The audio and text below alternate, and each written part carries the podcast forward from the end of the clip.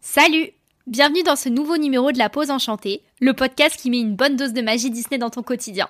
Aujourd'hui, je vous retrouve pour un tout nouveau projet qui me tient extrêmement à cœur. Roulement de tambour, notre rendez-vous littéraire avec les Bookiners. C'est un peu les Avengers de la chronique littéraire Disney.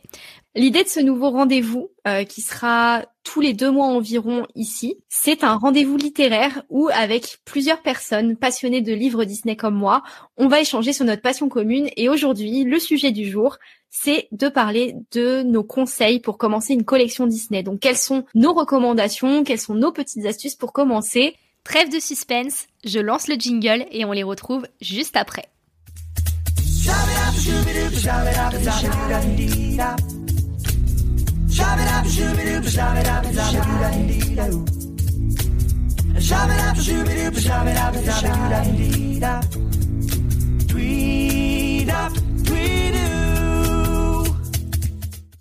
Pour commencer ce podcast en beauté, je vous propose donc d'accueillir mes trois chroniqueurs, si je peux dire ça comme ça, et je leur laisse à présent la parole. Moi, je m'appelle Fred, j'ai un certain âge, pour pas dire un âge certain. Je suis plus vieux que mes petits camarades. Je suis passionné de Disney, mais pas que. Comme je dis, euh, Disney c'est bien, mais, voilà, il y a Harry Potter aussi dans la vie. Et je suis plutôt euh, sur un versant euh, livre. Ça a été ma première source d'information, parce que moi je suis né à une époque où Internet n'existait pas. Et que le meilleur moyen de s'informer, c'était encore d'ouvrir un objet qui est un peu vintage, où en général il y a beaucoup de feuilles coincées entre deux morceaux de carton, ça s'appelle un livre. Et souvent, soit en plus, ce sont maintenant de très beaux objets parce qu'ils sont produits sur des éditions et Disney, euh, Disney fait les choses très bien à destination du grand public comme à destination des fans, avec des choses un peu parfois un peu plus confidentielles et qui s'adressent à, son public. Donc, euh, voilà d'où tout est venu. Et puis ensuite, euh, ça m'a permis d'élargir mes horizons sur le cinéma, ce genre de choses. Mais, mais je suis, j'ai, j'ai baigné dedans depuis que je suis tout petit. Est-ce qu'il y a un thème en particulier dont tu es passionné j'ai des grosses marottes, mais voilà, c'est des marottes qui sont liées au film que je préfère. Donc j'ai un gros crush sur l'étrange Noël de Monsieur Jack même si c'est le pire titre qu'on puisse imaginer pour, euh, pour, pour décaractériser cette œuvre, parce que le titre français est monstrueux, euh, et reflète pas du tout l'œuvre dont c'est issu. Et euh, voilà, j'ai une grande passion pour Alice au Pays des Merveilles, le, le diptyque de roman à la base, et euh, pour son adaptation par Disney, donc, je collectionne un peu tout ce qui a trait à l'étrange Noël, Alice au Pays des Merveilles, et pour la version parc, j'ai à peu près tout ce qui existe comme livre sur Untamed Mansion, parce que c'est mon attraction préférée, sachant peinture, Phantom Manor est la meilleure de toutes les versions qui existent. Oui, et même au niveau bouquin, on est plutôt bien servi sur euh, Phantom Manor. Je pense qu'on est tous un peu d'accord. Et sur les versions d'Untamed Mansion, vous en possédez aussi peut-être euh, Sandra, euh, Guillaume? Oui, oui, oui. Oui, oui, bien sûr. Et toi, alors Sandra, dis-nous un peu. Alors, donc moi je m'appelle Sandra, donc euh, j'ai 33 ans, donc je ne suis plus toute jeune non plus. Et euh, moi vraiment, enfin depuis toute petite, j'adore Disney, euh, voilà, c'est. Mais moi le souci, enfin le souci, non, ce n'est pas un souci, mais ma passion pour Disney en fait grandit avec mon âge. C'est voilà, plus je découvre les secrets de fabrication, les processus de fabrication, et euh, plus je trouve ça fascinant. Moi, je suis pas forcément collectionneuse à la base, je suis même une jeune collectionneuse puisque en fait, j'ai commencé euh, ma collection à la sortie du livre de Phantom Manor qui a même pas à peine deux ans. Et en fait, j'ai découvert qu'il euh, y avait plein de livres magnifiques. Donc j'ai découvert le livre d'Anton Mansion. Après, j'ai vu qu'il y avait un livre sur Pirates des Caraïbes. Et, puis après, plus profondément, les, les livres qui sont sortis sur les parcs. Et j'ai commencé comme ça, et, voilà. Et du coup, maintenant, je me suis élargie sur la, sur euh, l'animation. Et là, j'ai un peu de tout maintenant. Bah oui, dis donc, quelle belle collection euh, en l'espace de deux ans. Franchement, ça fait rêver. Hein. Oui, ça a été un peu la révélation pour moi quand j'ai découvert toute la mine d'or qu'il y avait dans ces bouquins. Ben. Ok. Et toi alors Guillaume? Je fais un tour de table. Hein. Oui, oui, bien sûr. Donc euh, bonjour à tous, moi c'est Guillaume, j'ai 24 ans et euh, je suis passionné Disney depuis tout petit. Donc euh, c'est une origine story un peu classique. Hein, voilà, les VHS, aller à Disneyland Paris chaque année. Voilà, c'est comme ça que la plupart des gens connaissent Disney pour la première fois et qu'après grandissent avec. Et donc moi, pour parler livre du coup spécifiquement, j'ai eu un premier livre Disney qui m'a beaucoup marqué et que je détaillerai un peu plus loin dans le podcast. À 15 ans en fait, on m'a demandé de faire un peu ma liste pour le Papa Noël. 15 ans? Oui, bah, si jamais on a des jeunes auditeurs, voilà, j'ai fait ma liste pour le Papa Noël à 15 ans. Oui. et, et donc euh, voilà, j'ai commencé à demander euh, quelques ouvrages. Donc euh, j'avais demandé le, le Blanche Neige de Pierre Lambert, j'avais demandé un bouquin de Jérémy Noyer, donc les entretiens qu'il qui faisait avec les artistes Disney, un des volumes de Glénat où qu'ils éditent les BD Disney. Et je me souviens quand j'ai soumis cette liste au Papa Noël, donc mes parents avaient été très surpris de pourquoi je demandais ça. Ils comprenaient pas qu'à 15 ans je demande des livres Disney, enfin Blanche Neige, voyons, un peu bizarre quoi. Ils ont dû regretter après coup parce qu'aujourd'hui voilà trois livres se sont transformés en, en 150 euh, livres qui s'entassent sur les étagères euh, de divers domaines euh, variés. Comme vous, je m'intéresse à énormément de thèmes. J'ai pas de limite. Vraiment, je vais là où, où le vent m'amène, on va dire. Ok, donc toutes les thématiques m'intéressent. C'est ça le problème. ouais, clairement, ouais, je suis, on va dire, plutôt investi dans la période Walt Disney, donc 1901-1966. Enfin, ça me fascine qu'on arrive à faire encore des découvertes historiques sur cette période euh, après autant d'années, qu'il y a encore tant d'éléments à découvrir, de nouveaux documents qui ressurgissent et qu'il y a encore plein de choses qu'on ne sait pas. Mais euh, sinon, au-delà de ça, je m'intéresse tout autant au parc, au film, au Art of Pixar, enfin même les biographies, euh, il y a de tout. Je vais finir ce tour de table. Donc du coup, je m'appelle Aurore pour ceux qui me connaissent pas. J'ai 28 ans bientôt. Je suis moi principalement fan des années 90 et de Pixar. Euh, donc du coup, j'ai beaucoup de livres sur ça.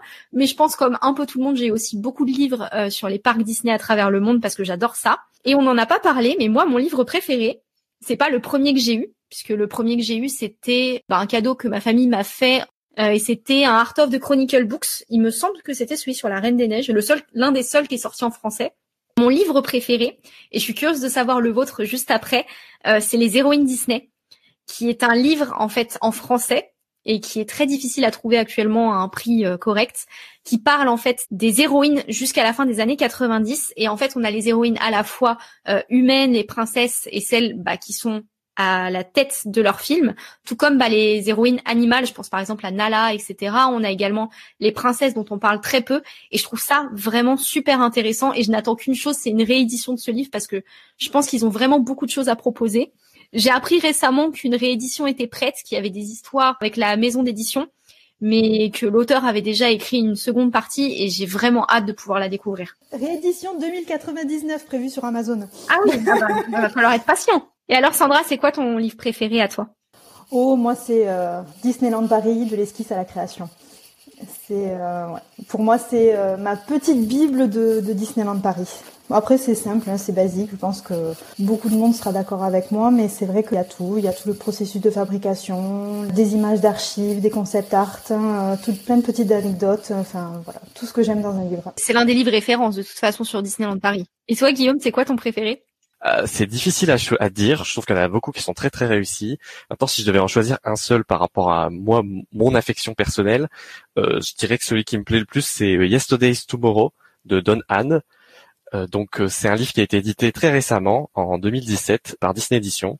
Donc euh, Don Hahn c'est le producteur du Roi Lion, de La Belle et la Bête. Il a aussi produit récemment par exemple Frankenweenie, Tim Burton et Maléfique. Un producteur vétéran des studios Disney qui est aussi historien à ses heures perdues. Et donc il a écrit ce livre en fait qui parle de tout ce qui est la profusion de projets qu'il y a eu chez Disney dans les années 50 et 60. Donc c'est tout ce qui concerne le mid-century, donc cette époque un peu optimiste des États-Unis qui plonge à corps perdu dans l'exploration de l'espace, dans les nouvelles technologies, tout en ayant cette esthétique euh, hyper rétro-futuriste. Du coup, dans ce livre, il survole un peu tout ce qui était en projet chez Disney euh, durant cette décennie, que ce soit les films, euh, les films d'animation comme La Belle au Bois dormant ou les courts métrages plus modernes, euh, les films euh, live action comme euh, La fiancée de papa ou même Mary Poppins. Et après, il va aussi parler de tout ce qui est Disneyland, bien sûr, l'exposition universelle de New York, mais aussi des projets qui sont beaucoup moins connus, comme le fait que Disney s'est investi dans un centre sportif au milieu des États-Unis, la cérémonie d'ouverture des Jeux Olympiques de 1960, organisée par Disney aussi. Donc, il y a vraiment des images d'archives et des sujets qui sont souvent peu traités, et vraiment, je trouve fascinant ce livre. Ça marche. Et Fred, alors? Que je préfère, c'est le, livre qui a été fait, euh, qui est sorti sur Haunted Mansion, qui existe en deux versions d'ailleurs. Euh, J'ai les deux, avec la couverture qui brille dans le noir.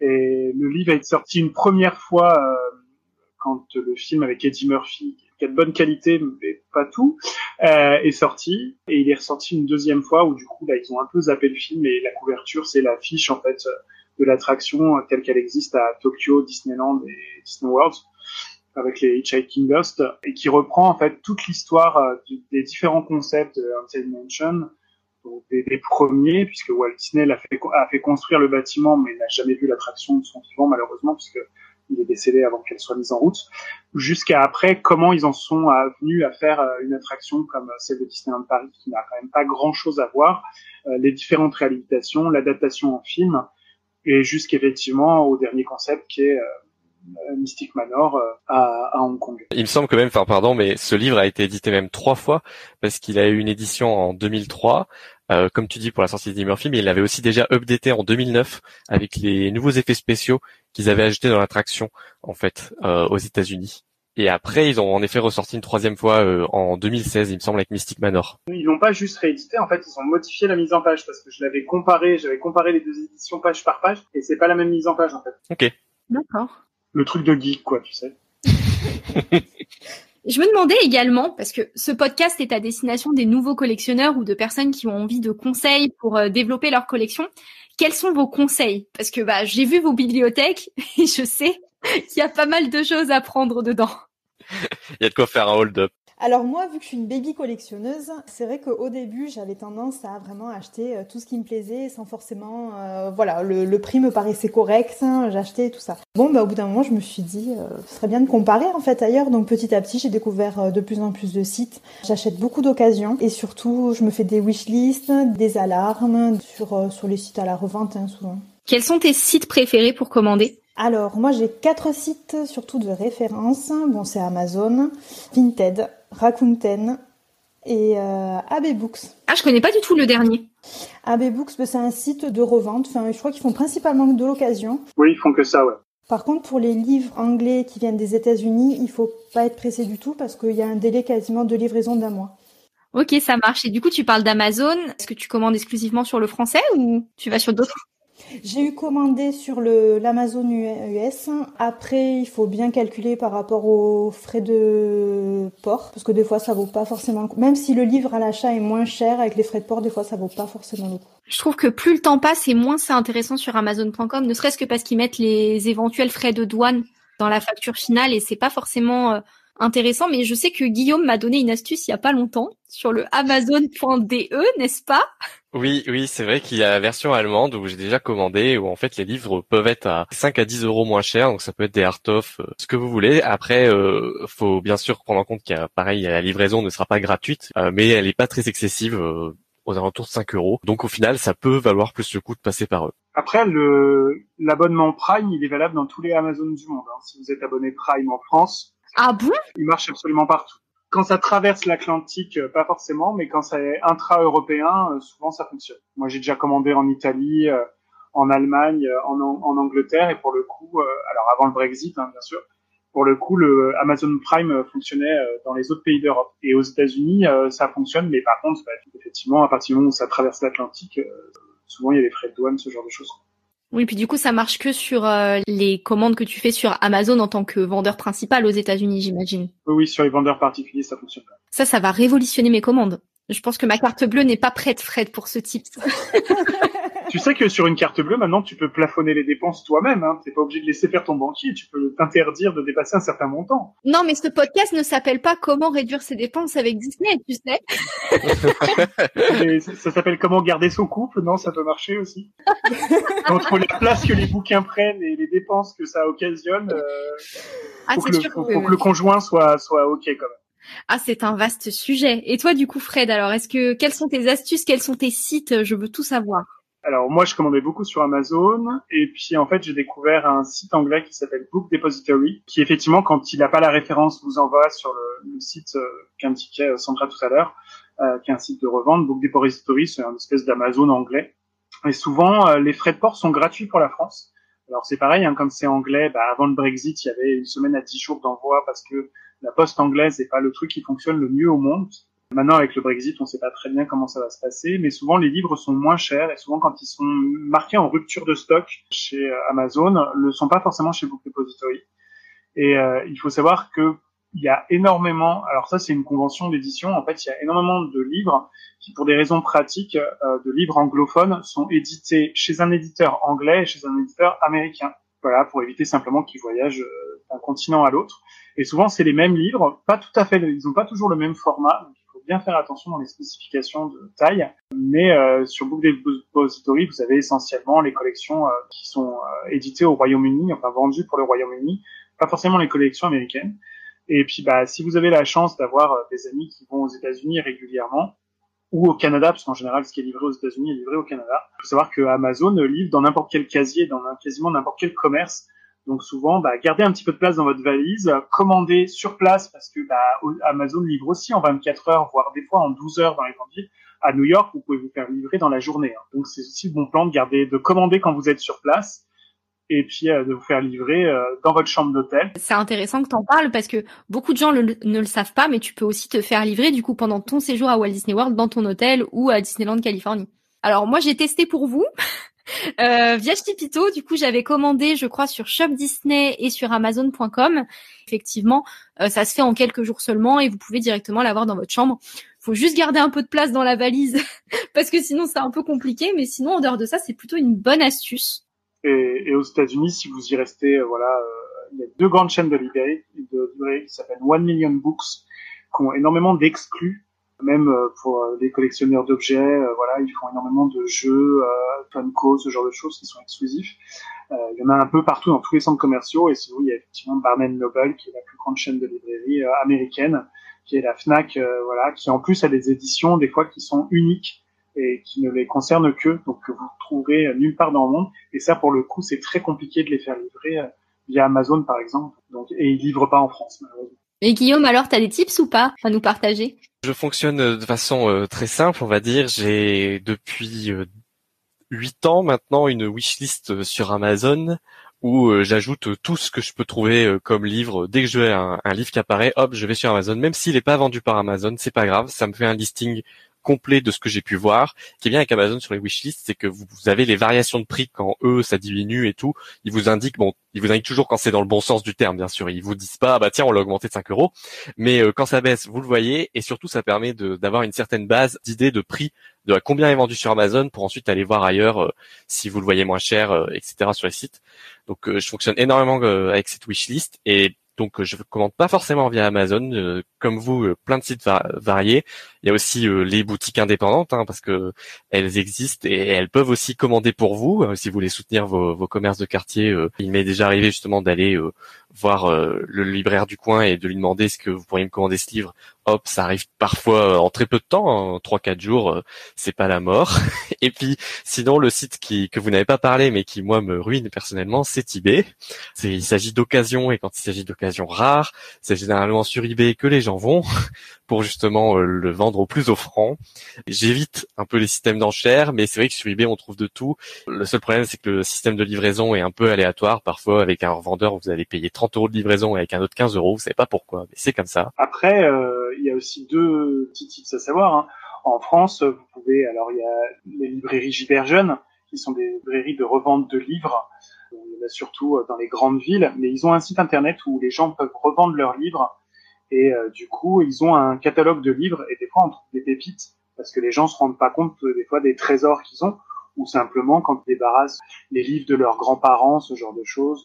Euh, donc chez Chiberjeune, vous avez la communauté Emmaüs. Dans toutes les communautés d'Emmaüs, vous avez souvent une librairie. Moi, j'ai récupéré comme ça notre, deux exemplaires de notre ami Walt Disney, qui est un vieux livre des années 70, qui est un pavé, qu'on appelle un cal armoire, hein, tellement c'est gros, et euh, ils font des livres de collection. Alors souvent, c'est pas sur les rayonnages, il faut demander au monsieur qui tient la librairie puisqu'en fait les livres de collection ils les mettent un petit peu de côté. Et pour compléter un peu ce que tu disais avec Emmaüs Fred, il y a également les brocantes aussi. On n'en a pas parlé, mais moi j'ai fait de très très belles affaires, notamment le Art of de Tarzan en français pour 2 euros, qui est quand même un livre euh, qui vaut assez cher à l'heure actuelle. Et tu parlais Sandra tout à l'heure de Vinted. Moi j'aime beaucoup aussi le Bon Coin. Je trouve que c'est un très bon endroit. Les gens se rendent pas forcément compte des livres qu'ils ont. Et on a également pas mal de, euh, je sais pas si vous vous en collectionnez, mais de dossiers de presse. Et les dossiers de presse, c'est une alternative que moi je trouve intéressante parce que bah il y en a sur quasiment tous les films qui sont sortis et sur pas mal d'attractions aussi et de parcs Disney. Et ce sont des œuvres qui sont pas très chères finalement. Les dossiers de presse en général, alors maintenant ça n'existe plus. Hein, les dossiers de presse, à part pour les films vraiment qui ont les moyens de le faire, sinon les dossiers de presse sont en PDF. Euh, oui et non, il y a une, une ligne alternative de nos jours euh, avec les Steelbook Fnac et en fait édite les dossiers de presse PDF en format livré en fait. C'est ce qu'on trouve en bonus dans les steelbook Fnac. En fait, c'est pas la Fnac qui invente le contenu, euh, c'est bien les dossiers de presse créés par Disney pour à l'intention des journalistes, qui est réutilisé et qui est réagencé pour être euh, offert en bonus euh, dans ces éditions collector en fait. Mais tu vois, je savais pas que c'était ces contenus-là. Je disais les, les dossiers de presse, souvent c'est très beaux objets parce que euh, j'ai travaillé dans l'édition, dans l'édition dans la publicité euh, papier, vintage, et euh, souvent c'est des objets en papier découpé, euh, des fois c'est du papier en relief, du papier gaufré. euh, à l'intérieur, très souvent, euh, alors ça se voit plus aujourd'hui, mais dans le temps, les cinémas affichaient, recevaient les dossiers de presse et affichaient. Vous avez des photos du film qui sont tirées sur papier photo, qui sont glissées dans le dans le dossier de presse. Moi, j'en ai quelques-uns comme ça que j'avais récupérés. Et effectivement, Disneyland Paris, par exemple, le faisait. Moi, j'ai le dossier de presse de Space Mountain où quand vous l'ouvrez, en fait, c'est euh, Space Mountain euh, sur une double page avec des photos faites par un photographe, voilà, euh, toute l'historique de l'attraction, ce genre de choses. Donc, vraiment, c'est des très très beaux objets. Comme dit Aurore, il y a même des sites qui sont spécialisés dans la vente de dossiers de presse. Et vous pouvez en trouver sur à peu près tous les films qui existent. Et effectivement, parfois les attractions, parce que voilà, avant Internet, c'était quand même le meilleur moyen de communiquer et de donner envie aux journalistes de parler euh, des films et, et du parcours. T'en aurais un à nous recommander? Alors euh, sur les films, en général, tous ceux des films d'animation sont vraiment super beaux, sachant que les, les plus beaux ont été faits dans les années 90, hein, au deuxième âge d'or de Disney. euh, C'est vraiment de très beaux objets. Souvent, c'est des couvertures alternatives. Donc en fait, la couverture, c'est pas l'image du film. Par exemple, suite Pocahontas, euh, la couverture est blanche avec juste une feuille. euh, elle est vue en relief à l'intérieur. Euh, et ce, ce vraiment de Disneyland Paris, Disneyland Paris mettait vraiment de très très gros moyens presse pour donner l'envie aux journalistes. Donc si vous avez l'occasion euh, de, voilà, celle effectivement de l'ouverture de Disneyland Paris ou de l'ouverture des Walt Disney Studios sont très belles, mais euh, des, des ouvertures un peu événementielles comme euh, effectivement l'ouverture de Space Mountain, euh, l'ouverture euh, de Toy Story Playland, de la partie sur l'attraction enfin, sur Ratatouille, vraiment, et même celles qu'ils ont fait sur les hôtels sont vraiment très très belles.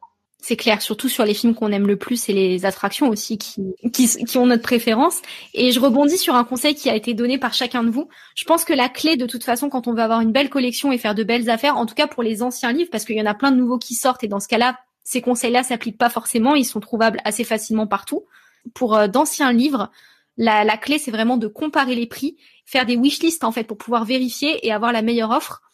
Euh, j'ai entendu du coup qu'il y avait des wishlists sur Amazon, etc. Moi, de mon côté, j'utilise beaucoup Pinterest. Et l'avantage de Pinterest, c'est que bah, du coup, vous pouvez aussi pinter des livres qui ne sont pas sur Amazon, pouvoir les comparer en temps réel. Alors, ça demande pas mal d'organisation, mais ça peut être pratique pour avoir la bonne offre au bon moment. Après, ce qui est bien aussi, c'est de suivre les comptes euh, soit Twitter, soit Instagram de toutes les maisons d'édition qui sont spécialisées. Donc en France, vous avez les éditions Inis, vous avez bien sûr les Disney éditions, vous avez Glénat, parce qu'ils communiquent beaucoup, surtout maintenant, euh, sur les livres Disney. Euh, aux États-Unis, vous avez quelques maisons d'édition aussi. Il suffit de s'abonner à leur compte et dès qu'ils ont de nouvelles choses, en général, ils le proposent parfois même en exclusivité à leurs abonnés. Voilà, sur les concepts, vous avez les dates de sortie. Parce que s'il y a un bon conseil à avoir, c'est pour acheter des livres, n'attendez pas. Parce que comme c'est des livres de niche, là, c'est des livres qui sont pas forcément réédités. Ils prennent très vite, très vite de la valeur en occasion. C'est le meilleur conseil. Enfin, à partir du moment où le livre date d'il y a plus de 3-4 ans, il faut pas trop tarder. Ouais, et ça rentre vraiment dans une zone de danger. Alors, il y a vraiment des livres où on peut savoir que bon, voilà, des Art of Chronicle Books, généralement, on peut se permettre d'attendre un peu. Quoique, il y en a qui montent vachement vite, hein, parce que La Princesse et la Grenouille, actuellement, il a une cote à 500 euros. Hein. Oui, mais celui-là, il est sorti il y a 12 ans maintenant, donc euh, Ouais. Et puis, il baisse en plus les Chronicle Books. Si on attend 6 mois, un an après la sortie, tu arrives à les trouver pour 20 euros. hein. oui, c'est ça.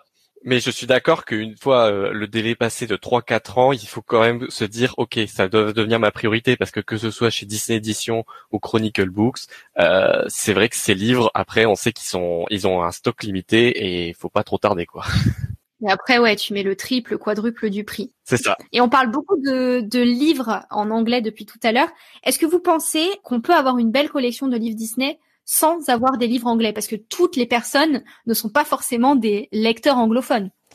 Il y en a de plus en plus quand même des livres en français là, qui, qui sortent, hein, notamment avec les art of qui sortent en français là, puisqu'il va y avoir Raya qui va sortir, mais bon, il y a des art of en français, il y en a 5, 4, 5, 5, 6. Ah non, tous les derniers existent en français depuis un bon bout de temps. Quasiment, mais pas, mais pas les Chronicle Books. Ils sont rarement traduits ceux-là. Oui. Par exemple, Saul, il n'a pas été traduit. Non, mais par exemple, chez, enfin, chez Pixar, la plupart existent en français parce que moi, je sais que on a eu le malheur d'en offrir un en, français une fois. Et alors, c'est moche parce que quand ils sont alignés dans les bibliothèques, les tranches sont pas alignées et ça, c'est juste pas pensable. Donc du coup, je l'ai fait, je l'ai racheté en anglais et souvent en plus, ils sont un petit peu moins chers en anglais qu'en français. Ouais, moi je suis assez d'accord avec toi.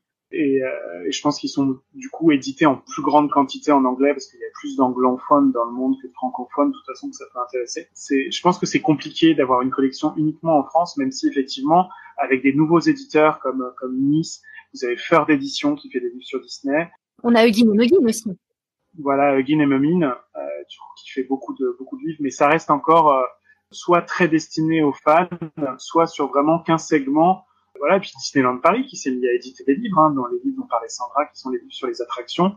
Euh, mais c'est vrai que quand c'est des, des, choses un peu précises sur euh, des animateurs, sur euh, des concepts, sur euh, les parcs d'attractions, il y a, hormis les livres de Disneyland Paris, il y a très peu de choses qui ont été traduites en français ou qui sont éditées en français, tout simplement. Guillaume, je te voyais faire nom de la tête non, oui, moi je suis assez catégorique là-dessus. C'est vrai que euh, je comprends que beaucoup de gens se limitent au français parce qu'ils parlent pas forcément anglais, et je comprends que ce soit un frein. Maintenant, euh, là on parlait des art of notamment. Je considère que c'est des livres qui sont beaucoup plus visuels que textuels, et donc euh, c'est dommage de passer à côté de tant de, de beaux ouvrages de d'Artov, par exemple de Lao, qui n'existe pas en français, etc. C'est peut-être votre film préféré et de, de ne pas l'acheter juste parce qu'il y a cette barrière de la langue. Euh, c'est dommage parce que les visuels parlent d'eux-mêmes en fait. Je pense qu'il n'y a pas forcément besoin d'être un pro de la langue de Shakespeare pour pouvoir apprécier tout le talent des artistes qu'il y a eu là-dedans. Et c'est le cas pour une grande majorité quand même des ouvrages Disney. Enfin moi, je parlais pour mon cas personnel. Euh, je sais que Disney le fait de pouvoir comprendre les livres et pouvoir comprendre les émissions de, de Walt à l'époque, euh, c'est ce qui m'a poussé à personnellement à devenir bilingue. Enfin, c'est ce qui m'a donné envie de me dire je veux comprendre l'anglais parce que je veux comprendre ce qui est dit dedans, je veux pouvoir euh, en apprécier tout ce qui est partagé. Et du coup, je pense que ça peut être une, justement une bonne motivation pour découvrir et pour étendre, on va dire, sa culture. Et puis, comme disait Fred, il y a quand même beaucoup de sujets qui sont pas du tout traités en français en France, on se limite beaucoup à des livres euh, qui sont très grand public. Un Art la Reine des Neiges, euh, voilà, c'est s'assurer un peu du succès. Un Art sur les princesses Disney, etc. Mais c'est vrai que des sujets euh, qui sont beaucoup moins connu comme euh, un, livre sur Oswald, un livre sur la construction des studios Disney, c'est tout de suite beaucoup plus de niche. Et ça c'est vendu aux États-Unis, mais du coup voilà il faut obligatoirement passer par cette étape de lire en anglais. Donc voilà je trouve ça dommage de se limiter parce que forcément la collection sera plus petite et elle sera moins diversifiée et elle, elle est pas représentative de tout ce que Disney a en fait. Autant tu peux avoir une offre assez large sur les films et notamment les films très récents, autant des sujets qui sont très anciens ou des films qui n'ont pas eu beaucoup de succès autour du public ou des parcs d'attractions qui ne sont pas Disneyland Paris, c'est encore assez difficile de trouver des livres. Mais honnêtement, quand je vois l'offre qui se diversifie et qui se développe à travers les années, je suis un peu comme Sandra. J'ai assez confiance en fait à ce qui va nous être proposé. On a des basiques en français, mais après, dès qu'on a des choses un peu plus détaillées, poussées sur les parcs ou sur l'animation, c'est que c'est très pauvre en français encore. Je pense à deux livres par exemple qui n'existent qu'en anglais et qui sont géniaux. Il y a le livre sur les trains des parcs Disney, enfin les trains chez Disney, parce que voilà, c'était la grande passion de Walt Disney. Il s'appelle All Aboard Disney, je crois. Voilà, qui est un livre euh, qui est extraordinaire, où on apprend plein de choses et il y a autant de textes que d'images pour une fois. Et un autre livre qui s'appelle euh, euh, où c'est les années, c'est les studios Disney pendant la guerre, où en fait on se rend pas compte de la révolution que ça a été parce que Disney a été obligé de produire des films pour l'armée, il n'avait pas envie. Mais en fait, cet épisode-là, certes, a mis un frein à tout un tas de projets qui existaient, que, Disney voulait faire. Ça a forcé ces artistes à développer des techniques qui ont donné, en fait, si Disney existe tel qu'il est aujourd'hui, c'est grâce à cette période-là où, en fait, on l'a forcé à travailler, pas comme il voulait, mais il a fallu qu'il s'arrange. Et c'est des livres qui sont des livres de niche, c'est vraiment des livres pour les fans et pour les connaisseurs.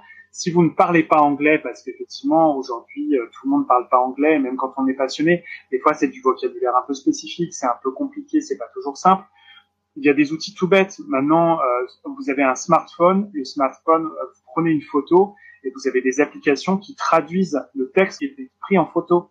Donc effectivement, c'est un peu fastidieux, Mais à force de voir les mêmes mots traduits, bah, ça va finir par rentrer. Et je trouve que Guillaume, c'est un super exemple de se dire que c'est ce qui lui a donné envie de se mettre à parler anglais et à comprendre ce qu'il disait. Et puis pour rebondir sur ce que dit ce que dit Fred, c'est vrai qu'il y a des livres qui ont des niveaux de langage d'anglais beaucoup plus soutenus, qui sont même pour euh, quelqu'un très bilingue compliqué euh, à suivre, et au contraire il y a des livres qui sont très basiques en termes de vocabulaire et qui sont du coup beaucoup beaucoup beaucoup plus accessibles. Tout le monde peut y trouver euh, son compte au final. Oui, il y a une offre qui est assez riche en fait en termes de livres Disney quand on s'y intéresse. C'est ça. Et même comme vous disiez en France, c'est vrai que ces dernières années, on peut pas faire la fine bouche non plus parce qu'il y a une sacrée diversification et grâce au fait que la pop culture s'est répandue et intéresse euh, un large public de nos jours. Et clairement, euh, quand on compare au début des années 90-2000, euh, voilà, on n'était pas du tout au même résultat. Donc aujourd'hui, tout le monde peut commencer de n'importe quelle manière et ensuite étendre sa collection comme il le souhaite. C'est un peu ça le, le côté cool et c'est ce qui fait qu'on est tous différents autour de cette table, c'est que au final, on a tous commencé notre collection de manière différente. On s'est tous retrouvés à un moment ou à un autre à, acquérir le même ouvrage d'une manière différente et à en partager le même euh, le même amour. Et justement, nous on a décidé pour euh, vous inspirer de vous partager un petit peu nos livres préférés. On a chacun choisi un ouvrage différent pour commencer sa collection Disney. Guillaume, est-ce que tu veux nous parler un petit peu de celui que tu as choisi? Donc euh, oui, tout à fait. moi, j'ai choisi le livre qui s'appelle Les Trésors de Disney de Robert Tiemann, donc qui a été euh, édité en 2003, qui existe sous le titre VO euh, The Disney Treasures. Donc euh, pourquoi j'ai choisi ce livre? Parce que justement, c'est mon tout premier livre Disney personnellement que j'ai eu à 8 ans. Donc c'était l'époque où ma grand-mère m'emmenait tous les trimestres à France Loisirs. C'est les livres où on pouvait lire les histoires des films Disney qui sortaient tous les trois mois. Et donc c'était la visite du mois où on allait acheter le dernier Disney sous cette édition. Et cette visite-là, en fait, j'ai, je suis tombé sur ce livre et j'ai tout de suite su que je le voulais en fait. J'ai dit à ma grand-mère non, je veux pas le, dernier Disney en histoire, je veux celui-là. Et ma grand-mère l'a regardé, elle a regardé le dos et elle a tout de suite compris que c'était un livre d'art, euh, un livre d'histoire et elle disait euh, c'était pas trop pour moi. Et puis en plus le prix n'était pas du tout le même, hein. il coûtait 40 euros. Un livre d'histoire c'était 10-15 euros, donc euh, forcément voilà, il y a eu un, mini débat, mais au final, ma grand-mère étant une grand-mère adorable, elle a craqué et elle m'a offert ce livre. Et je ne le regrette pas parce que c'est celui qui m'a bercé euh, tout du long et qui m'a fait découvrir réellement euh, Walt Disney, etc. Maintenant, je vais vous parler plus précisément de ce livre. Donc, dedans, en fait, c'est un livre euh, qui est écrit par un archiviste, donc Robert Tiemann, comme je disais. Et en fait, il a eu l'idée de faire une sorte de panorama de tous les chapitres de la vie de Walt Disney, donc de 1901 à 1966, en décrivant de façon très sommaire, c'est vraiment un aperçu, toutes les étapes qui ont constitué sa carrière. Donc vous avez une double page à chaque fois sur sa naissance, euh, une double page sur euh, Blanche-Neige, une double page sur Mickey, etc. Jusqu'à euh, une double page sur Disney World, son héritage en quelque sorte. Et le, vrai bonus de ce livre, c'est qu'en fait, Robert Tiemann propose en plus des facsimilés. Donc c'est des petits documents détachables où en fait il reproduit des archives Disney qui sont reproduites à l'exactitude en fait. Et donc dans ce document, vous en avez exactement 49, je les ai comptés. Et donc ça va du, jeu de société euh, Blanche-Neige qui était édité euh, en 1937 euh, pour promouvoir le film à une fun map de Disneyland en 1964 que vous pouvez déplier et sortir du livre, à un celluloïd de Marine La Bonne Fée. Enfin, il y en a vraiment pour tous les goûts.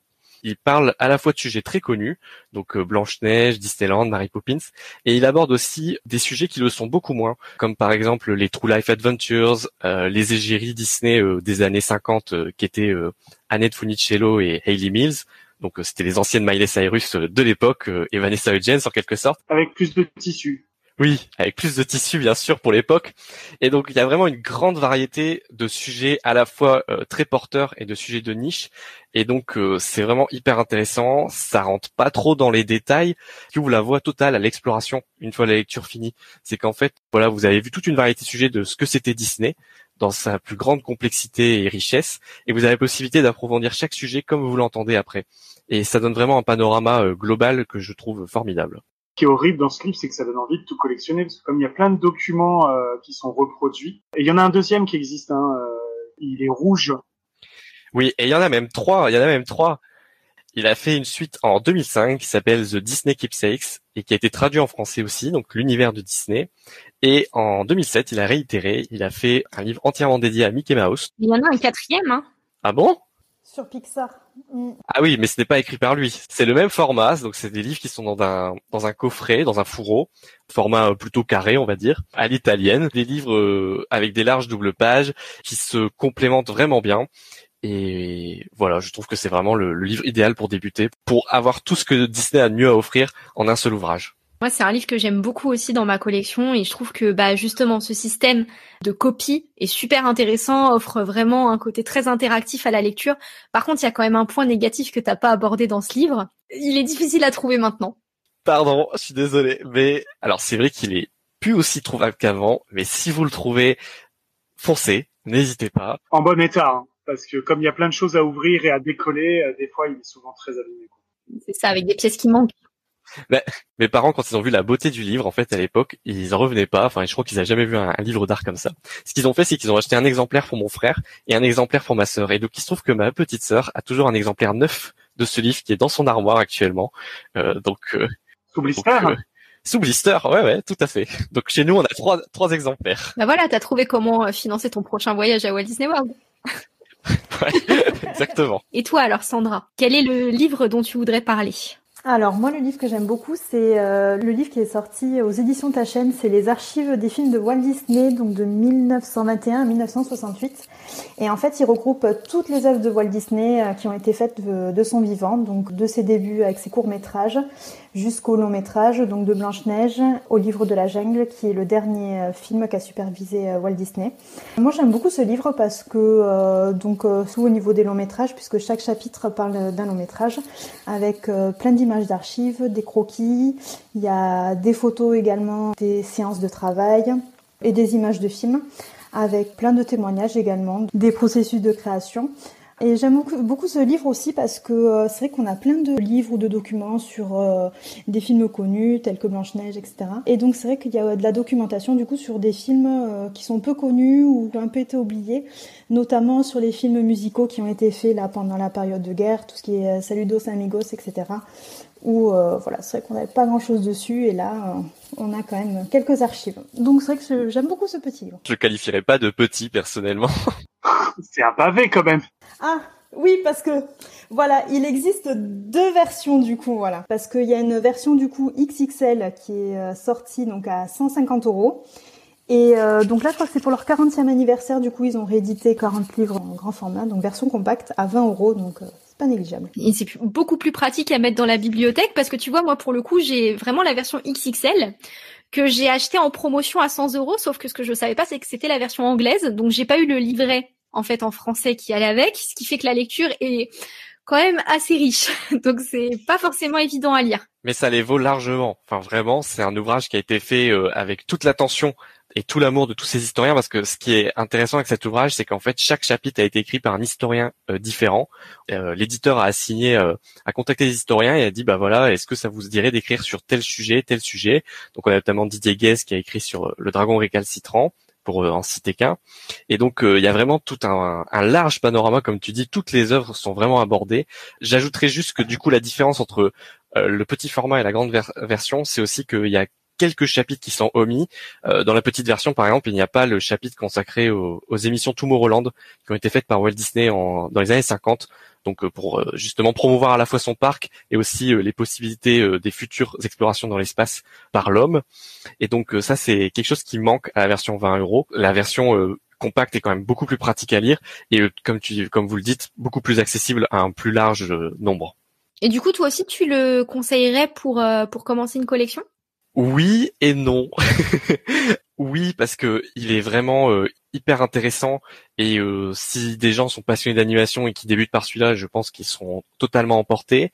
Et en même temps, comme tu disais Sandra, il y a quelques chapitres qui sont beaucoup moins accessibles. On va dire que les chapitres sur les, émissions Tomorrowland, Mélodie du Sud, les paquets musicaux qui intéressent moins de monde, euh, ça va peut-être en perdre quelques-uns, mais ça reste un vrai bijou et oui, je pense clairement que n'importe quel fan Disney euh, devrait l'avoir. Ça c'est sûr. Moi de mon côté, c'est un livre que j'ai feuilleté et j'ai lu un seul chapitre qui est le chapitre sur le livre de la jungle parce que j'en avais besoin pour des recherches et je l'ai trouvé très intéressant. Alors assez dense et pas forcément évident à lire, encore plus en anglais, je vous cache pas. Mais par contre, j'ai trouvé qu'il y avait beaucoup d'informations et des informations assez inédites avec des points de vue assez développés qu'on retrouvait pas forcément dans d'autres livres alors que bon, bah, le livre de la jungle, c'est quand même un, film très important dans la chronologie Disney, donc on en entend souvent parler. Et j'ai trouvé que c'était un bon complément en tout cas. Même quand on a plusieurs livres un peu encyclopédies sur l'univers de Walt Disney, je trouve qu'il apporte quand même quelque chose celui-ci. Et puis surtout, il a plein, plein, plein d'esquisses qui sont inédites. Ah, il est magnifiquement illustré. Hein. Ah oui, oui, oui. Comme tu dis, euh, il apporte une large pierre à l'édifice parce que ils ont vraiment été plongés dans les archives Disney pour ressortir des choses qui n'avaient jamais été publiées jusqu'à présent. Et est-ce qu'on sait s'il va y avoir une deuxième version avec euh, le après 66 ou pas? Oui, oui, c'est prévu par euh, Taschen. Au moment où ils ont lancé le projet, ils avaient clairement indiqué qu'ils allaient travailler sur une édition après 1968 du coup. Donc euh, quand ça sortira, je ne sais pas, mais euh, c'est dans les cartons. Euh, en attendant, Taschen a déjà bossé sur le sujet Mickey Mouse et Disneyland pour les intéresser.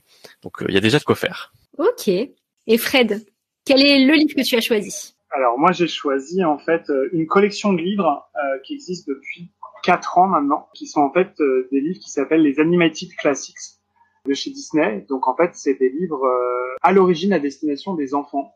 Mais euh, déjà, c'est un très bel objet parce que c'est des livres qui sont euh, édités d'une manière dont on voit peu maintenant et encore moins quand c'est à destination des enfants. Tout simplement, c'est des livres qui sont toilés. Donc en fait, au lieu d'avoir une couverture en papier, vous avez une couverture en tissu, toutes d'une couleur différente. Il y en a une par film d'animation. Donc pour l'instant, il y a 12 livres qui sont sortis. Donc pour l'anglais, c'est des livres qui, qui existent qu'en langue anglaise. Donc en Angleterre, c'est Studio Press qui édite ça. Euh, aux États-Unis, c'est Funbooks. Donc je vous dis, si vous voulez les acheter, méfiez-vous parce qu'ils ne font pas tout à fait le même format suivant la version anglaise ou la version américaine. Mais ça, quand vous les commandez, vous trouvez le nom de l'éditeur assez facilement. C'est des livres qui actuellement valent, selon l'ancienneté, entre 11 et 15 euros. Donc c'est assez, voilà, c'est assez facile pour commencer une, une collection. La particularité, c'est que un, c'est un très bel objet, comme je dis. En fait, sur la couverture, vous avez une illustration qui est originale est une, une, illustration qui sont toutes sur le même format, qui ont été faites en fait pour cette édition-là, donc qui reprend en général les éléments euh, emblématiques du film de manière assez jolie, qu'on appelle en métal à chaud, c'est-à-dire que c'est pas une couverture qui est imprimée euh, sur l'imprimante, hein, c'est une couverture qui est sérigraphiée, où, en fait où on passe des encres différentes, donc vraiment c'est un objet euh, auquel on a porté beaucoup d'attention. En gros, chaque chaque livre reprend l'histoire, en fait raconte l'histoire du film donc dans un anglais assez simple puisque ça s'adresse aux enfants. Et au lieu d'être illustré par un illustrateur qui aurait illustré euh, l'histoire, en fait, tout ce qui est qui sert d'illustration, ce sont soit les concept art, soit euh, les dessins des personnages, donc les sketchs, soit des images euh, du film, en fait, des reproductions du, du, celluloïd qui a été employé. À l'heure actuelle, il y en a 12 qui sont sortis. Donc, je les ai listés. Hein. Il y a Blanche-Neige, Dumbo, Cendrillon, La Belle au Bois dormant, Pinocchio. La Petite Sirène, Aladdin, Le Roi Lion, Mulan pour la période 90, euh, Les 101 Dalmatiens qui vient de sortir là au mois de janvier, L'étrange Noël de Monsieur Jack qui est un film d'animation un peu particulier puisque c'est de la stop motion et ça n'a pas été dessiné, Frozen bien évidemment parce que c'est difficile de faire la passe aujourd'hui euh, et donc cette année doivent sortir encore euh, Alice au pays des merveilles cet été et La Belle et la Bête à l'automne. donc c'est des films qui ne seront pas traduits parce que je pense que c'est un petit peu compliqué à produire euh, voilà, mais c'est vraiment des livres euh, voilà qui sont vraiment très beaux. Il y a, il y a carrément un signet en satin à l'intérieur, comme dans les livres anciens, qui vous sert de marque-page, qui est assorti à la couleur du livre. Je trouve que pour commencer une, une collection, c'est pas cher. C'est des jolis livres. En plus, vous avez les concept art à l'intérieur. À la fin de chaque livre, vous avez en fait euh, une petite biographie de chaque personne dont une des œuvres a été reproduite dans le film. Donc souvent les animateurs, les concepteurs visuels. Donc du coup, ça vous donne envie d'en devenir plus. Si vous n'êtes pas très bon en anglais, c'est un anglais qui est extrêmement simple hein, parce que ça s'adresse de prime abord aux 8-10 ans. Donc en plus, euh, voilà, après ça vous découvrirez rien euh, sur l'histoire du film parce qu'en fait le texte c'est le résumé du film, quelques morceaux de dialogue, vous résume le film du début à la fin. Forcément, ça vous spoil le film si vous l'avez pas vu. Ce qui est très intéressant, c'est que quand ils sont alignés dans la bibliothèque, tous les titres sont alignés et c'est assez rare. Parce que souvent, euh, souvent d'une édition à l'autre, bah, les titres sont décalés. Chaque livre est représenté par un petit objet qui est sérigraphié aussi sur le film, et ils sont tous d'une couleur différente. Donc alignés dans une bibliothèque, c'est très beau. Ça fait entre 50 et 70 pages. C'est des livres qui font un centimètre d'épaisseur. Franchement, je trouve que c'est un bon moyen de commencer une collection. Et puis après, pourquoi pas, si ça vous plaît, d'aller d'aller acheter le Art of qui s'y rapporte. Alors pour l'instant, je suis désolé Aurore, mais il n'y a pas de Pixar. Ça concerne que Disney. Oui, je sais. Mais, euh, mais effectivement, euh, l'éditeur parle euh, d'une, d'une Pixar Animated Classics. Donc effectivement, il sortirait une deuxième collection un peu plus tard sur les films Pixar. Après, je trouve que ça colle assez bien à l'univers du conte, en fait, la façon dont c'est dont c'est présenté, édité, etc. Donc ça me choque pas, tu vois, qu'il n'y ait pas de version Pixar. Mais maintenant que tu m'as dit ça, j'ai encore plus hâte de découvrir. Et je trouve que c'est intéressant que tu aies choisi ce livre parce que ça rejoint vraiment l'argument de Guillaume qui disait tout à l'heure que ça lui avait donné envie de découvrir des œuvres en anglais, etc. Là, pour le coup, on est vraiment sur un livre qui est une très très belle introduction à de l'anglais et qui peut vous permettre de vous perfectionner et qui est surtout très plaisant pour les personnes qui font attention aux petits détails et au visuel des livres. Vous en possédez, euh, Sandra et Guillaume, ou pas? Oui, oui. Je les ai tous aussi, ouais. Et je les adore. Je, je les aime d'amour, ils sont trop mignons. Ouais, puis je, je trouve que, enfin, moi, je m'étais un peu méfié parce que souvent, quand ils lancent des collections comme ça, surtout sur certains thèmes, vous dites qu'ils vont en sortir deux, ça va pas marcher. Du coup, vous avez deux bouquins qui sont perdus, isolés, tout seuls. Et euh, c'est vrai que l'éditeur s'est tenu. Alors, je pense qu'il a les, voilà, le matériel qu'il a à l'intérieur, c'est quand même mandaté par Disney d'une manière ou d'une autre. Pour l'instant, ils s'y tiennent. Alors, ils sortent 4 à 3 numéros par an. Euh, souvent, ils sont en précommande. Donc, voilà, ne soyez pas effrayés sur Amazon. Vous voyez qu'ils sont épuisés. C'est simplement que le stock a réservé euh, Amazon, en fait, arrivé à bout. Et ça colle souvent à la sortie des films aussi. Je sais que Mulan est sorti en même temps que, que le film, effectivement, sur Disney+. Les 100 Dalmatiens, c'est pour Cruella, je pense. Voilà, Frozen était sorti aussi euh, au moment où ils ont sorti La Reine des Neiges 2. Dumbo aussi, la version Tim Burton, ouais. Donc du coup, voilà, euh, ou pour, pour un anniversaire, euh, je pensais qu'il sortirait Pocahontas l'an dernier, mais ça n'a pas été fait. Et voilà, le bon plan, c'est d'aller les commander sur Depository Books, parce que là, pour le coup, eux ont l'état réel des stocks de la version anglaise, donc ça pose aucun problème. Ok, ça marche. Bon, bah, je vais conclure et fermer le bal avec mon propre livre. Donc moi, j'ai choisi un, bon condensé, je pense, de ce que vous aimez un peu chacun euh, dans vos différents livres et de ce que vous avez mis en avant. Donc moi, celui que j'ai choisi pour bien commencer une collection Disney, c'est le Guide visuel ultime, qui est un livre qui coûte 24,95€ et qui est en français. Il est disponible à peu près partout, je pense encore aujourd'hui.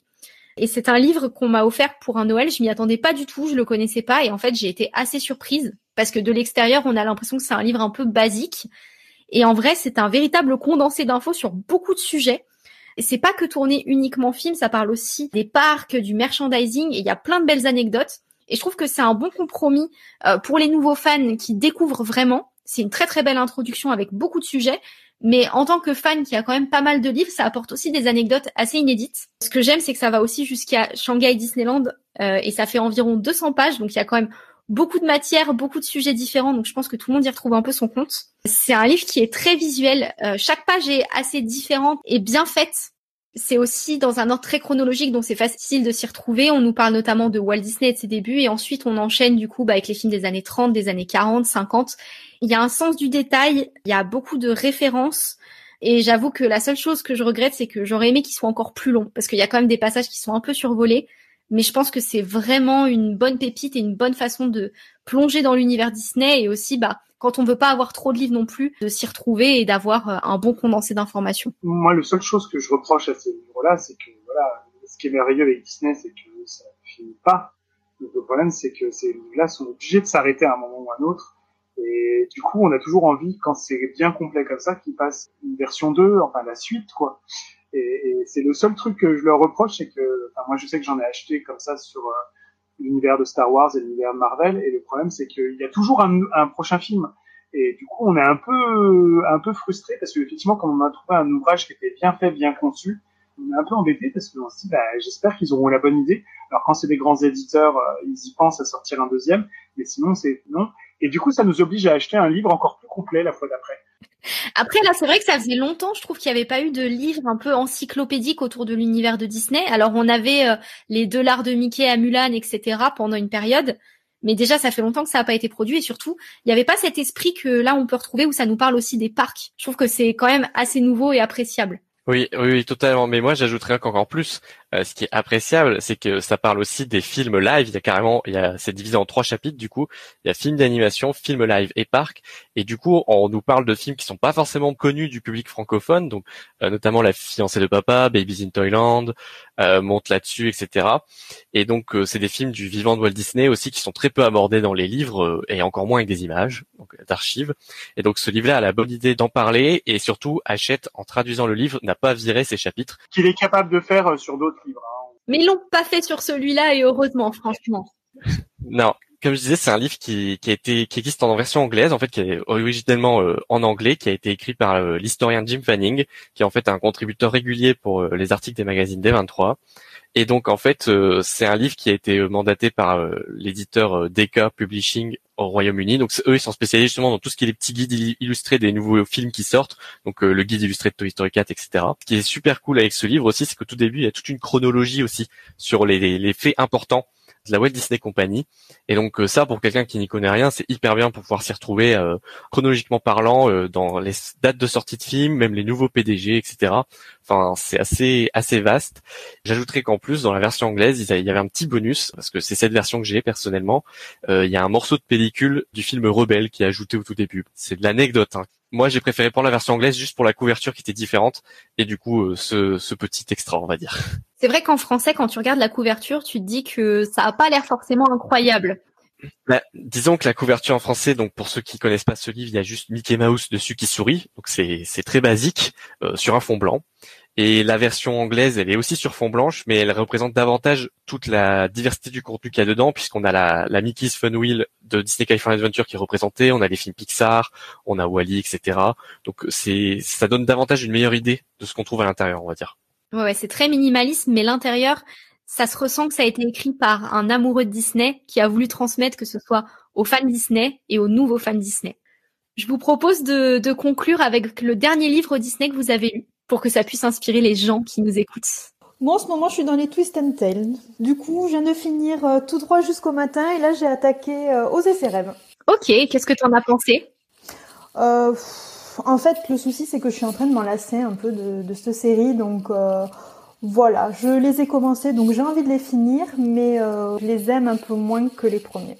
À titre perso, j'ai beaucoup aimé euh, Oser ses rêves. Comme toi, j'ai eu une grosse lassitude euh, autour des Twisted Tales. J'ai trouvé que celui-ci était assez intéressant. Bon, même si ça reste le schéma euh, de l'héroïne qui va être hyper forte, hyper puissante, euh, voilà. Mais je trouve que l'univers qu'ils ont développé est assez intéressant et assez imprévisible, donc j'ai hâte d'avoir ton retour dessus. Guillaume, qu'est-ce que tu lis en ce moment? Alors là, je viens de terminer cette semaine du coup le livre euh, South of the Border with Disney, donc qui est un livre qui parle du périple de Disney euh, en Amérique latine en 1941 avec ce qui deviendra El Grupo avec ses artistes. ils se sont surnommés comme ça. Et donc c'est un livre écrit par l'historien J.B. Kaufman où en fait il aborde vraiment les origines de, de ce voyage des artistes Disney, l'origine de Saludos Amigos, du film des Trois Caballeros, mais aussi de tous les courts métrages qui ont été faits sur le thème de la Amérique latine. Et donc ça couvre vraiment euh, une large période, donc euh, de 1941 à 1948 pour être exact. Et c'est hyper riche, hyper complet. C'est juste en anglais par contre, donc euh, c'est pas forcément le meilleur livre euh, pour commencer, mais euh, si vous êtes intéressé par le sujet, c'est le plus complet qui existe. Et ce qui est vraiment bien avec les livres de J.B. Kaufman, c'est que on sait que le matériel sera là, on sait qu'il aura été dans tous les toutes les sources possibles pour dénicher les informations. Et à la fin, il fait toujours des appendix très complets sur les crédits des films, les discographies, les livres. Enfin, il fait toujours des listes hyper détaillées de tout ce qu'on a besoin comme source pour ensuite aller encore plus loin. Donc c'est vraiment génial. Moi j'ai adoré. Maintenant c'est pas une lecture qui se fait vraiment euh, d'une traite parce qu'il y a quand même, euh, il fait 300 pages, c'est un gros pavé et euh, voilà. Ok. Et Fred? Eh ben moi, je, je, suis en train de lire le dernier que j'ai reçu parce que j'ai un peu craqué ces derniers temps. C'est un livre que je voulais depuis longtemps et bah, pour le coup, j'ai pas écouté les bons conseils que je donnais, donc j'ai attendu en me disant bon, j'aurais bien le temps de l'acheter. Et là, euh, là, il était en train de passer la barre des 50 euros, alors que c'est un livre qui valait, euh, si je vous dis pas de bêtises, euh, ouais, 25, 29 dollars quand il est sorti. C'est de Mark Salisbury. Mark Salisbury, il a écrit beaucoup de livres sur sur les films Disney. Et en fait, là, ça s'appelle Alice in Wonderland, An Illustrated Journey Through Time. En fait, il brosse toutes les œuvres, euh, toutes les créations de la Walt Disney Company qui ont trait à Alice au Pays des Merveilles. Alors, forcément, je dans mon domaine de prédilection, mais ça va des Alice Comedies en passant par effectivement euh, le film de 1951 mais aussi des courts-métrages que je connaissais pas du tout, où Donald est déguisé en Alice au Pays des Merveilles et passe à travers le miroir en passant par effectivement euh, les deux films live qui ont été faits, mais aussi euh, toutes les attractions qui ont trait euh, à Alice au Pays des Merveilles, donc effectivement la première à Disneyland, mais aussi des choses un peu plus confidentielles, effectivement le labyrinthe d'Alice qu'on a chez nous, et la version du labyrinthe d'Alice qui est fait non pas sur le livre, le film d'animation, mais sur le film live qui existe à Shanghai Disneyland. Donc ça brosse un peu Alice au pays des merveilles comme thème central à travers toutes les œuvres de la Walt Disney Company. Il y a beaucoup d'images, assez peu de texte, c'est assez facile à lire en anglais. C'est un peu réservé aux fans d'Alice au pays des merveilles. Mais, euh, mais c'est effectivement très sympa. Ça faisait très longtemps que je le voulais. Et là, je me suis dit, c'est le dernier moment parce qu'après, on va passer la barre des 50 euros. Et je trouve que c'est un peu une barre, euh, j'ai un peu du mal à franchir, euh, ouais, pour les livres ou alors vraiment, c'est vraiment le truc que je veux absolument. Et je me roule par terre si je l'ai pas. Donc, au cas, je craque. Mais je trouve que voilà, 50 euros pour, pour un livre, à moins que ce soit vraiment un livre d'art, c'est déjà une belle somme pour un livre, quoi c'est un cadeau de moi à moi, comme dirait quelqu'un que je connais euh, qui vit au, sommet euh, d'une montagne. vraiment, je réitère les livres quand vous pouvez, faites-les-vous offrir ou achetez-les euh, quand ils viennent de sortir, parce qu'effectivement, quand c'est des livres un petit peu spécifiques comme ça, comme celui dont parlait Guillaume, c'est des livres qui vont prendre de la valeur très très vite. Euh, effectivement, il y a beaucoup de gens qui, comme nous, maintenant, collectionnent les livres Disney sur tous les sujets effectivement, il y a toute une spéculation qui se fait autour des livres Disney. Donc, euh, c'est mon livre du mois. Je plus sois euh, ce que vient de dire Fred et je voulais te demander du coup, Aurore, euh, c'est quoi le livre que tu lis du coup en ce moment? Alors, sachez juste que Fred, t'as réussi à me convaincre et que je vais me l'acheter. Ça fait longtemps que je le veux, mais j'ai pas envie de le payer une blinde, donc je pense que je vais l'ajouter à ma liste. Et moi, alors le livre que je lis, très sincèrement, ça fait plus d'un mois que je me le traîne parce que j'ai vraiment du mal à avancer dessus. C'est Walt Disney, un Américain original que j'ai acheté sur un coup de tête à 5 heures du matin sur Rakuten parce que je l'ai trouvé à 40 euros alors que c'est un livre qui vaut euh, actuellement beaucoup plus cher. C'est la référence euh, en termes de biographie sur Walt Disney. Et moi, je le trouve très difficile à lire personnellement. Très intéressant parce que très complet, mais aussi bourré bourré de détails et dans un français qui est pas si simple à lire. Du coup, je reconnais que je patauge un peu. Je crois que j'ai lu une centaine de pages. C'est lent et puis bah le fait d'avoir forcément déjà lu des ouvrages autour de Walt Disney, du coup, ça pousse pas à être complètement passionné par la lecture. Donc, je pense que si on le découvre en premier en tant qu'œuvre sur Walt Disney, ça va. Mais quand on a déjà lu pas mal de choses sur lui et qu'on tombe sur un pavé qui vous raconte dans les moindres détails euh, ce que Walt Disney a mangé il y a six ans, bon là il y a beaucoup plus de six ans, mais vous comprenez ce que je veux dire, euh, bah, c'est pas forcément facile à suivre. Et puis c'est facile à savoir, c'était du Chili. c'est là qu'on sait que tu as lu Eat Like Walt. C'est ça. Bon, et eh bien, merci à tous d'avoir participé à ce podcast. Merci Aurore. Merci Aurore. Merci. Vous êtes trop mignon. Bah, J'espère que ça vous a plu et hâte de reparler euh, livre Disney avec vous. Et eh ben nous aussi, hein. je pense que c'est partagé et voilà, en plus euh, voilà, comme on vient d'horizons et d'univers différents, qu'on n'a pas le même âge, qu'on n'a pas la même expérience, je pense que c'est, je pense qu'on brosse bien euh, le portrait de collectionneur Disney de tous les horizons quoi. C'est ça, et puis bah, comme ça, on peut donner nos conseils à tout le monde, et ça, c'est plutôt cool. Et puis surtout, d'ici le prochain podcast, on aura déjà craqué sur plein d'autres livres, donc on aura déjà plein de nouveaux conseils à donner. C'est ça. Enfin, bref. C'est sur ces belles paroles que les bouquineurs et moi, on vous remercie de nous avoir suivis. Et en attendant de nouveaux débats livresques, on se tient au courant sur mes réseaux sociaux, PixieTubeuse. Si ce podcast vous a plu, n'hésitez pas à me laisser un avis ou à le partager autour de vous, et prenez soin de vous